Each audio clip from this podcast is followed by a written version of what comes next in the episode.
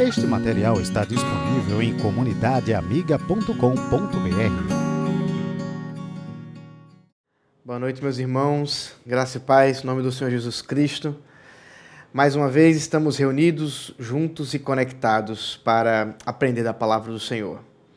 São dias difíceis, dias de tensão, nossos corações muitas vezes estremecem e assim mesmo nós uh, caminhamos em adoração ao Senhor, em gratidão ao Senhor. Boa noite também àqueles que estão agora participando pelo YouTube. Eu estava agora dando boa noite aos irmãos do Instagram. E mais uma vez é, afirmo né, que nós estamos em tempos maus, em dias difíceis, mas o Senhor é a nossa força. O Senhor é o nosso sustento e a Sua palavra é o nosso alimento. Hoje foi um dia uh, especialmente difícil. Nós temos batalhado aí para manter as possibilidades de podermos transmitir o, a, a reunião, transmitir a adoração, o culto ao Senhor uh, através da, do YouTube e, e no, no, lugar de culto que temos, ou não só nós, como as igrejas evangélicas em geral e, e outras igrejas ou de qualquer outra confissão, tendo em vista o lockdown que foi imposto, foi decretado é, para dia 16. Se isso se mantiver, nós teremos que adequar aqui a nossa transmissão. Ah, eu e o Rodrigo ainda estamos verificando aí as nossas possibilidades, o que podemos fazer com as nossas condições de transmissão, mas ah, temos lutado e, e ah, existem órgãos especial o órgão da ANAJURI, que é a Associação de Juristas Evangélicos, que tem pleiteado a nossa causa e que já ah, ah, protocolaram uma, uma solicitação de revisão desse decreto, adicionando a igreja também como uma o trabalho religioso como é, essencial e assim sendo regulamentando como é que nós poderíamos fazer essa transmissão. Tem até um texto já básico que poderia servir para o governador. Se assim for, nós manteremos, como fizemos domingo, as nossas transmissões e que foi tão abençoador. Ah, para minha experiência foi muito boa. Apesar do nervosismo, apesar das incertezas, nós estávamos ali implementando alguma coisa que nunca tinha sido feita na, naquele formato para a nossa igreja, ali naquela, naquela parte da quadra. E graças a Deus pela vida do Reverendo Rodrigo, do, do irmão Arthur, Arthurzinho, como a gente chama, com carinho, porque tem se dedicado e, e, a gente tem, tem visto, se vocês têm observado melhorias nas nossas transmissões, seja no áudio, seja no vídeo, é a luta desses irmãos que, que de muitas maneiras têm feito isso.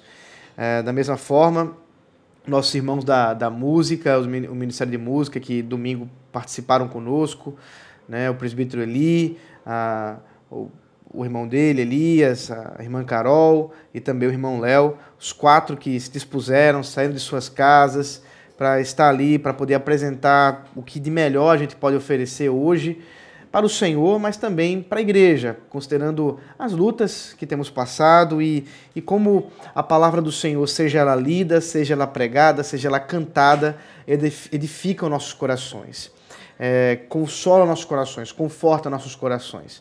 Então, tudo isso é para a glória de Deus, é para a edificação do seu povo e, e esse é o nosso, nosso desejo.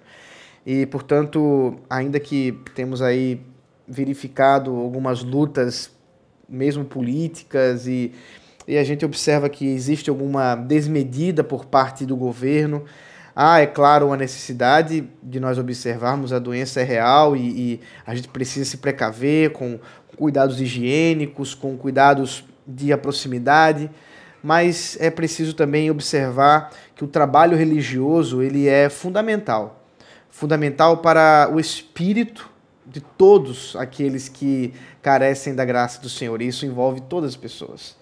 É fundamental para a nossa saúde mental, no que diz respeito àquilo que hoje nós chamamos de saúde mental, mas que a Bíblia chama simplesmente de o nosso coração, nosso coração aflito precisa da palavra do Senhor. E esse é o nosso desejo como pastor, tanto eu quanto o reverendo Rodrigo, nós temos lutado, os irmãos podem ter certeza, nós temos chorado, suado para poder apresentar e, e pastorear os irmãos à distância. E eu quero encorajar mais uma vez os irmãos, aqueles que estiverem precisando de uma palavra, que precisarem conversar, nós estamos à disposição, seja fazendo isso por telefone, por videoconferência e até mesmo presencialmente, enquanto uh, for possível fazer isso. Mas peço que os irmãos orem pelas nossas vidas tanto pela minha vida quanto do reverendo Rodrigo em especial, do conselho como um todo, nossos presbíteros que estão atuantes, que estão nos ajudando, irmãos da junta diaconal. A igreja está ah, aberta e está militando no meio dessa pandemia. E esse é o nosso chamado, esse, esse é, é aquilo que o Senhor nos chamou para fazer, e nós nos alegramos com isso, apesar das lutas. E eu quero é, começar, portanto, esse momento de devocional externalizando isso, é, dando aqui uma, uma palavra de informação para os irmãos, também pedindo orações para que os irmãos intercedam pelas nossas vidas.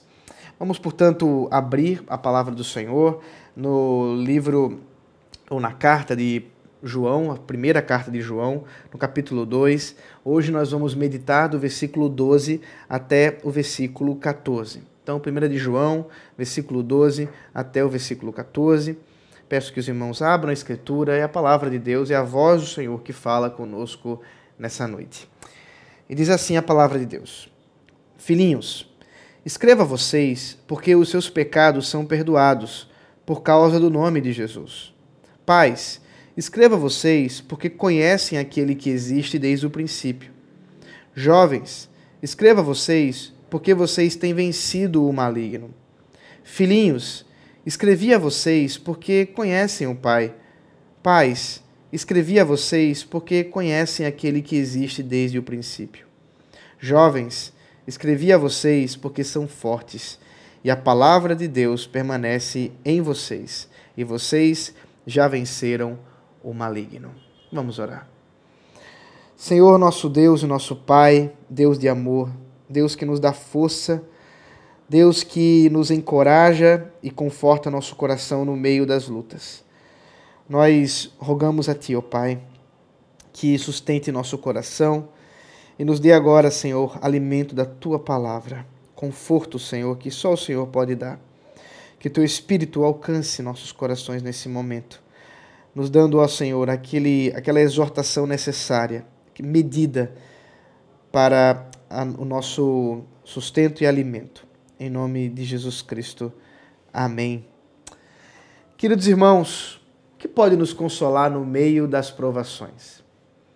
O que pode nos encorajar no meio das grandes lutas que temos enfrentado? Essas são perguntas que certamente nós fazemos durante os dias que estamos passando. Aqui nós temos visto a igreja do Senhor Jesus Cristo, nos seus primórdios, enfrentando lutas externas, lutas internas, pessoas que se diziam crentes, mas que traziam dificuldade para a pregação do evangelho com falsas doutrinas, com fake news, como temos dito, as perseguições judaicas do Império Romano. A igreja não passava por dias fáceis, como também hoje não passa.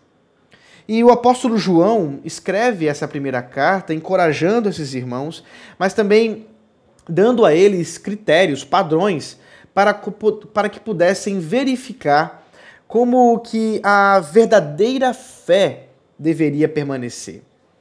E diante né, das falsas doutrinas, das muitas mentiras defendidas por falsos mestres, eles talvez, ao receberem essa carta, poderiam olhar para o peso que há nesses testes de fé que nós temos verificado, testes de uh, uh, amor, testes éticos ou morais e testes doutrinários, e poderiam talvez uh, enfraquecer, poderiam entristecer os seus corações diante do padrão alto que o apóstolo João tem dado à igreja e como ela poderia realmente ser uma igreja verdadeira.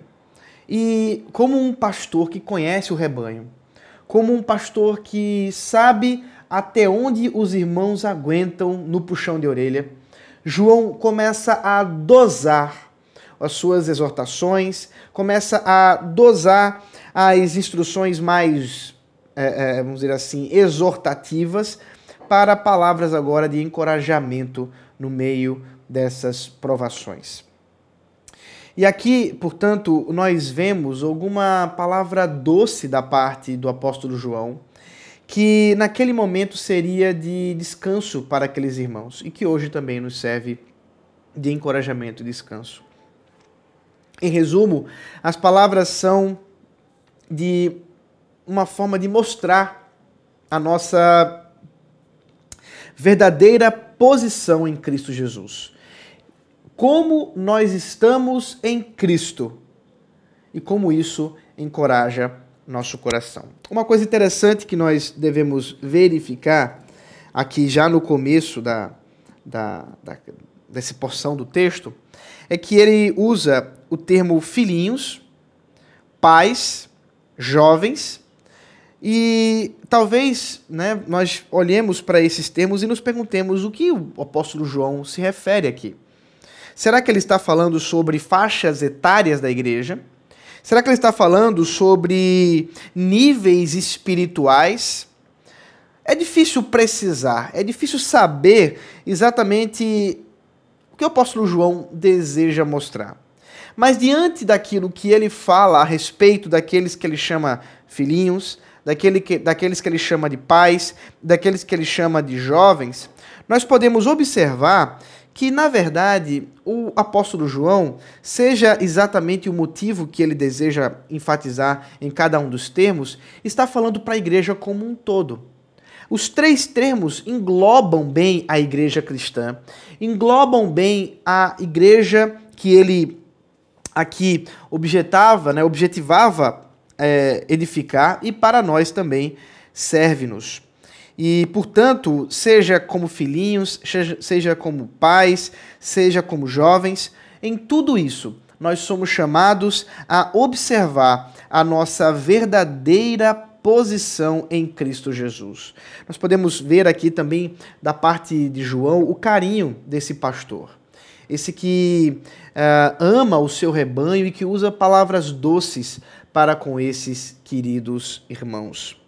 E, que são, e quais são, portanto, essas posições ou quais são essas características que encorajariam os irmãos em Cristo eh, do apóstolo João, aqueles que uh, no meio das provações poderiam ser encorajados, sabendo de como estão em Cristo, da sua verdadeira posição em Cristo. Bom, primeiro, nós aqui observamos que os cristãos são aqueles que são reconciliados em Cristo. Versículo 12 diz que os filhinhos a quem ele escreve são assim, né, chamados e assim ele escreve para eles porque o Senhor Jesus tem perdoado os seus pecados. E esse perdão de pecados ocorre, diz o texto, por causa do nome de Jesus. Então, observe que a chamada por parte de João da reconciliação em Cristo, que nós estamos bem fincados, bem fundamentados, é alguma coisa extremamente importante para nossas vidas ao sermos lembrados de que Cristo perdoa pecados, de que em Jesus nós temos o perdão e a paz, a reconciliação com Deus, nós podemos descansar nossos corações. Nós podemos saber que não será o nosso exasperar, a nossa ansiedade, o nosso serviço e as nossas obras que vão nos trazer a um patamar diante do Senhor Jesus diferente daquele que aquele que o próprio Senhor Jesus já providenciou para nós. A verdade é que nós somos perdoados por causa do nome de Jesus.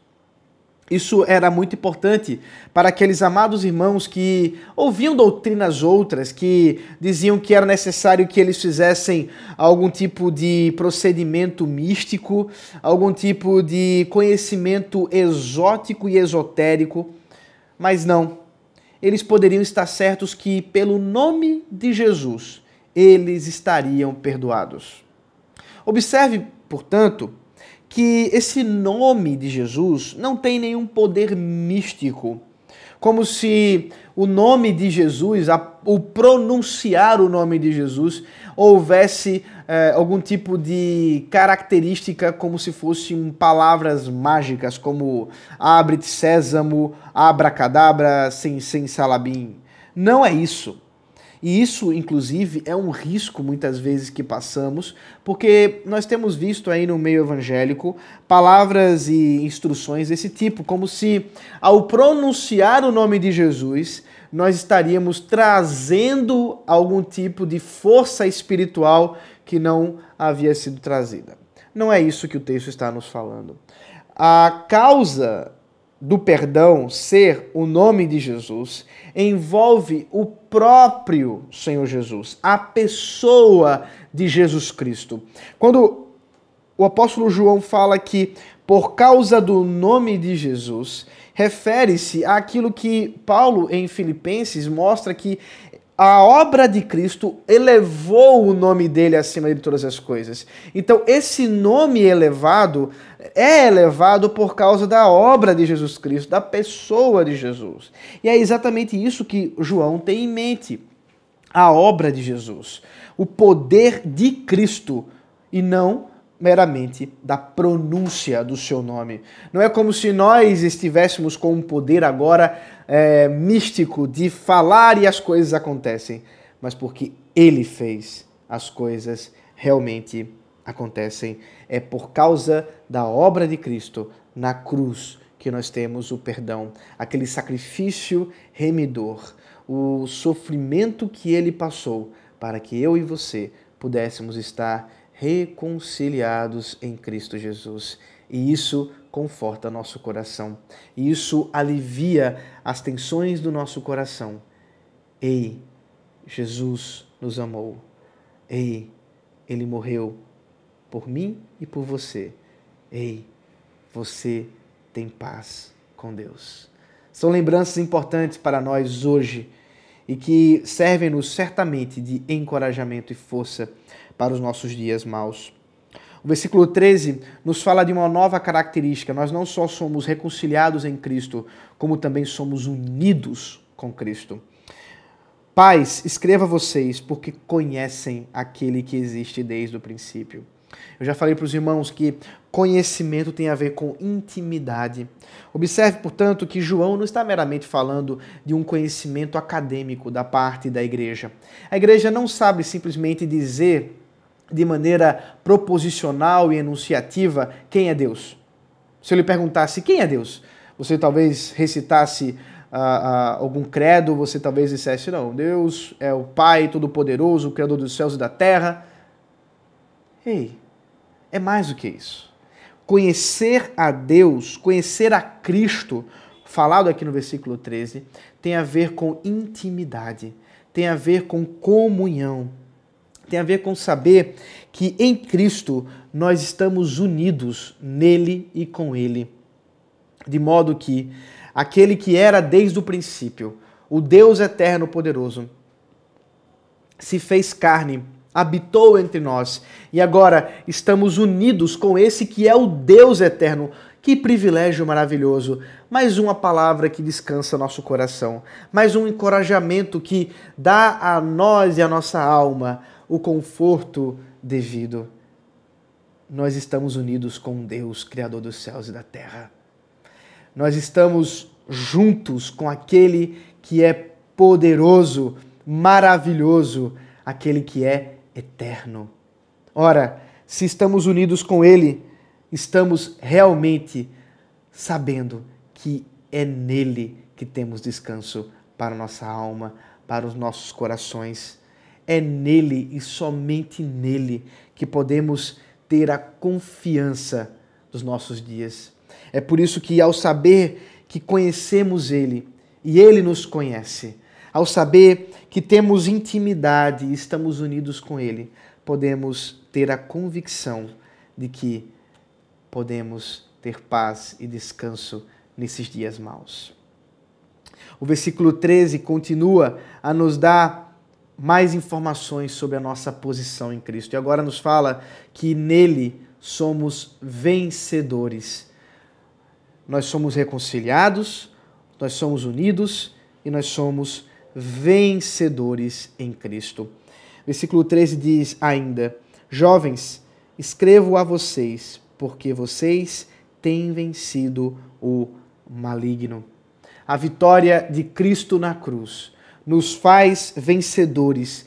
E uma vez que somos reconciliados com Ele, uma vez que somos unidos com Ele, nós também temos vencido o mal. Que palavra de esperança maravilhosa! Nós que temos visto o mal à nossa porta, nós que temos visto situações uh, terríveis ao nosso redor, certamente podemos ser mais uma vez encorajados e temos a esperança, porque temos vencido o mal. Não pelas nossas próprias forças, vejamos, mas por causa dele.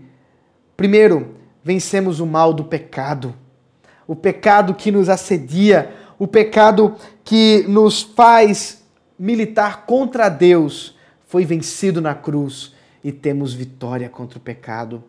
Nós temos vitória contra os falsos mestres, porque é o Senhor Jesus quem nos dá a verdadeira instrução para a confiança da verdade nele. Nós temos fugido também das artimanhas de Satanás, as estratégias, centenas, milhares de estratégias que Satanás bola contra a igreja. Mas foi o próprio Senhor Jesus que disse que as portas do inferno não poderiam prevalecer. Nós temos vencido o maligno. Sim, nós podemos estar convictos que a vitória de Cristo é a nossa vitória. Por isso, temos vencido o mal. Nós somos vencedores em Cristo. Por fim, o versículo 14, uh, o apóstolo João retoma os temas que já apresentou, como se fizesse uma recapitulação daquilo que já fez, uma espécie de resumo ou conclusão, ou poderíamos inclusive falar que ele está apenas aí recapitulando, uh, uh, dando a nós aí a, a uma lembrança daquilo que não podemos esquecer. Ele diz: Filhinhos, escrevi a vocês porque conhecem o Pai. Veja, eu escrevo a vocês porque vocês estão unidos com o Pai. Vocês estão realmente como um em Cristo e em todo em toda a Trindade. Pais, escrevi a vocês porque conhecem aquele que existe desde o princípio. Sim, ele existe desde o princípio e nós temos intimidade com Ele. Ele é o Deus eterno. Jovens, escrevi a vocês porque são fortes e a palavra de Deus permanece em vocês e vocês já venceram o maligno. Observe agora que ele dá mais explicações sobre como é que a igreja vence o maligno. Ela vence o maligno porque ela é forte e ela é forte porque a força está em Cristo. É o Senhor que é a nossa força. É o Senhor que nos faz andar. É o Senhor, meu irmão e minha irmã, que te faz acordar todos os dias para fazer suas tarefas diárias, seja aquelas que você ah, agora faz em casa porque está limitado, está impossibilitado de sair, seja aqueles que estão aí militando e trabalhando em áreas que são essenciais para a nossa sociedade, especialmente as áreas de saúde, as áreas de bens da nossa, eh, da nossa existência, da nossa sociedade, eh, energia, água, dos mais variados é, das mais variadas vocações e profissões, das quais precisamos ainda sair de nossas casas, apesar das ameaças, apesar das lutas, porque o Senhor é a nossa força.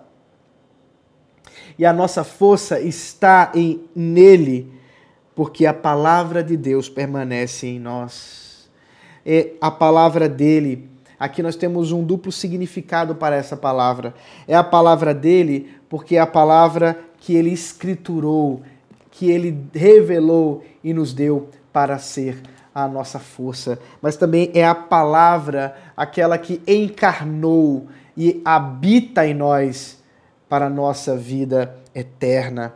Por isso, e somente por isso, que a igreja pode dizer que já venceu o maligno. Observe que no versículo 13 ele fala no presente: vocês têm vencido o maligno. E agora, no versículo 14, ele fala: vocês já venceram o maligno. O apóstolo João entende que a nossa vitória em Cristo é alguma coisa que nós fazemos dia após dia, luta após luta, mas ao mesmo tempo nós já sabemos que a vitória está garantida. A vitória é certa.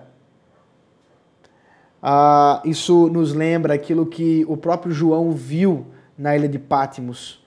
O Senhor Jesus vitorioso, com o seu cavalo regendo a terra, sendo demonstrando todo o seu poder contra as forças de Satanás. Sim, o Senhor Jesus venceu. Ele venceu e nada e ninguém poderá impedir a nossa verdadeira esperança. Amados, saber o que Cristo fez por nós consola em momentos de aflição. Olhar para a obra de Cristo nos dá a força para mais um dia. O carinho que João revela para com sua igreja chama a nós também, pastores, a nós também, membros da igreja, uns aos outros, a demonstrarmos afeto, amor, carinho uns pelos outros. E nós louvamos a Deus porque, mesmo em meio a empecilhos, nós conseguimos fazer isso. Ontem, uh, uh, eu achei muito interessante, porque apesar das impossibilidades de comemorar seu aniversário, Carol recebeu uns vídeos aí de alguns amigos que demonstraram seu amor, seu carinho por essa irmã. E eu fiquei muito contente em ver aquilo, dei boas risadas em tudo aquilo que foi feito para ela. E me lembro disso olhando para o apóstolo João, escrevendo uma carta à distância, sem poder estar mais próximo dos seus irmãos, mas podendo demonstrar amor. Queridos, isso é maravilhoso. Que possamos demonstrar amor uns pelos outros. Façam isso através de orações, façam isso através de palavras doces um para com os outros. E sim, a vitória de Cristo nos dá esperança. Não uma esperança meramente fictícia de que tudo vai ficar bem, ainda que ninguém saiba mas a certeza de que sim, tudo vai ficar bem, porque na cruz ele garantiu isso. Está garantido, é nosso, é a nossa vitória. Temos essa certeza, essa esperança. A igreja não será destruída, nem por decretos de governo, nem por forças de doutrinas falsas dentro da igreja. Não. A igreja é vencedora. Descanse o seu coração. Você pode hoje dormir em paz, porque o Senhor não dormita, porque o Senhor não cochila, porque o Senhor não descansa. Ele faz o que é melhor para os seus e essa esperança ninguém pode nos tirar. É isso que nós temos para meditar nessa noite. E eu quero encorajar você a ter essa convicção ter essa certeza, esse encorajamento no Senhor, sabendo que nisso Ele é glorificado, sabendo que em tudo isso o Senhor Deus é exaltado. Deus te abençoe, meu irmão e minha irmã, e que hoje, terça-feira, você possa descansar e amanhã acordar renovado, descansado no Senhor. Deus te abençoe, uma boa noite.